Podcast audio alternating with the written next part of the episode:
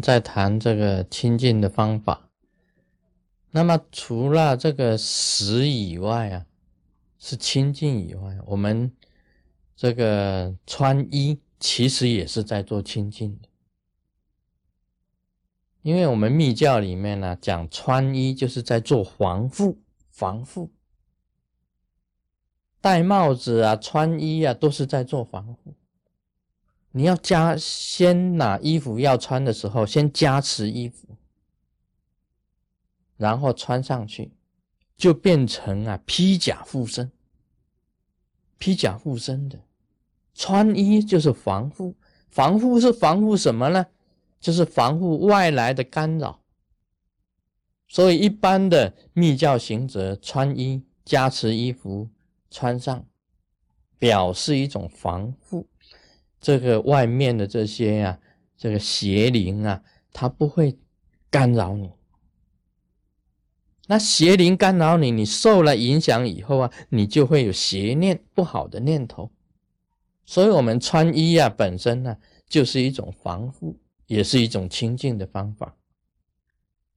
我们也教过大家做坛城的结界。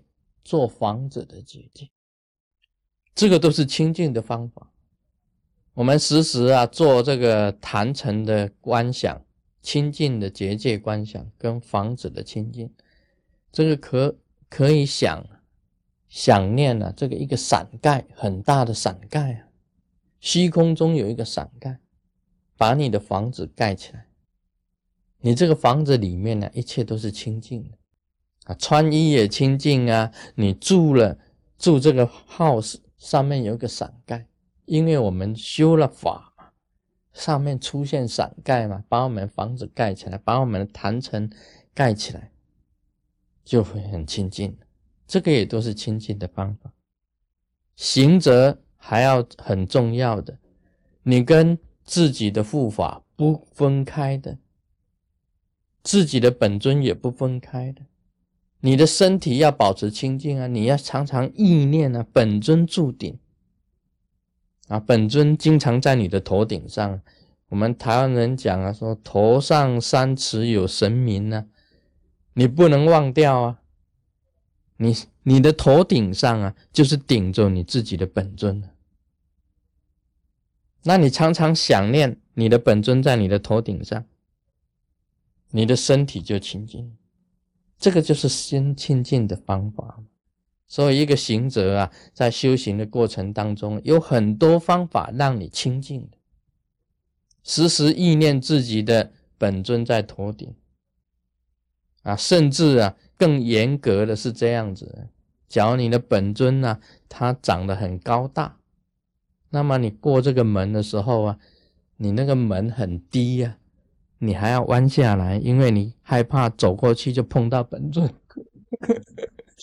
啊！你因为你观想本尊住顶啊，那本尊加上你的身材呢就变得很高大啦，对不对？或者你本尊就要想小一点，这么小，或者你要过这个门槛的时候还要低下来一下，让本尊也能过去，因为你时时观想本尊住顶，你本尊观想的太大了。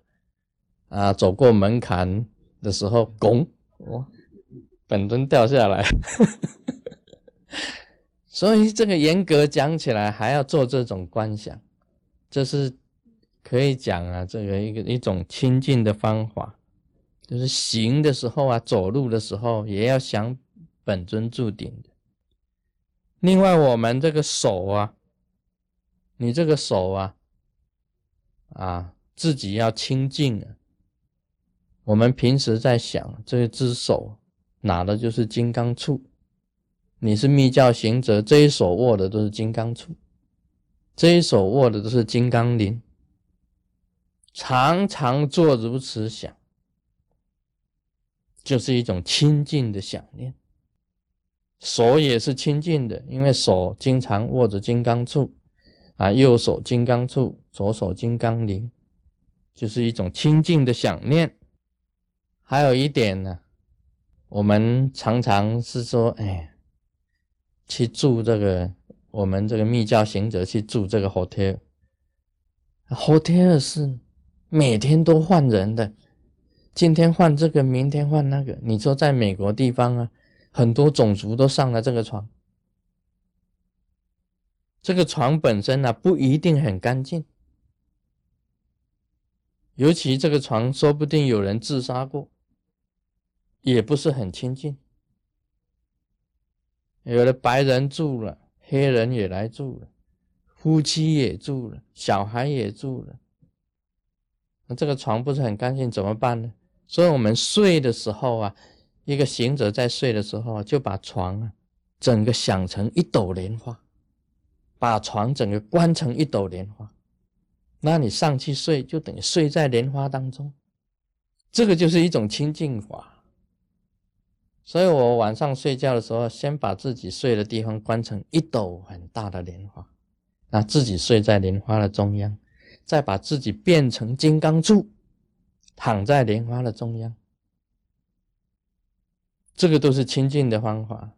你说这个晚上有盗气、有魔啊，有什么这个邪来盗气，我就变成金刚柱了，变成金刚柱了，躺在这个莲花上面，躺在莲花上面，金刚杵在莲花上。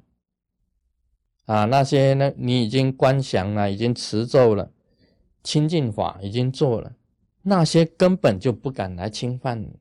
你已经变成金刚杵了嘛？所以密教有很多法是教你清净的方法，像我们水一般的水，我们可以变化成为大悲咒水。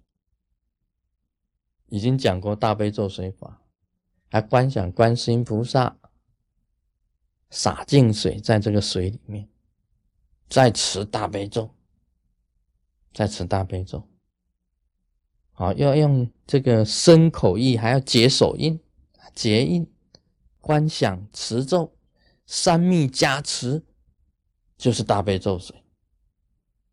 这个水就变成清净了。本来这个水里面有很多虫的，有细菌的，因为你加持以后就是清净水，就是大悲咒水了。所以，我们加持加持食物也是一样啊，吃的东西也是一样啊。三密加持，就变成清净的食物。所以密教啊，不管你吃荤吃素，一样加持，就变成清净的东西。另外呢，我们讲这个，你只要身口意清净，你就很接近于成佛成道。今天种种的法都是在做一种这个自己清净的这个功夫，清净的功夫。你修行到很清净的时候啊，你自己本身呢就会得到很大的佛的智慧，如来的智慧啊就会跟你在一起。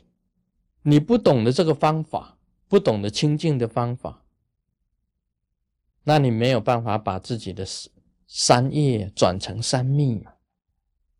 那么如来的秘密啊，就是清净嘛。所以，我们啊，在修行的过程当中啊，时时身口意清净，行住坐卧，食衣住行，都是清净的，都是很都是清净的。那密教啊，就用这个身口意。清净，那么直接呢，成为如来的心。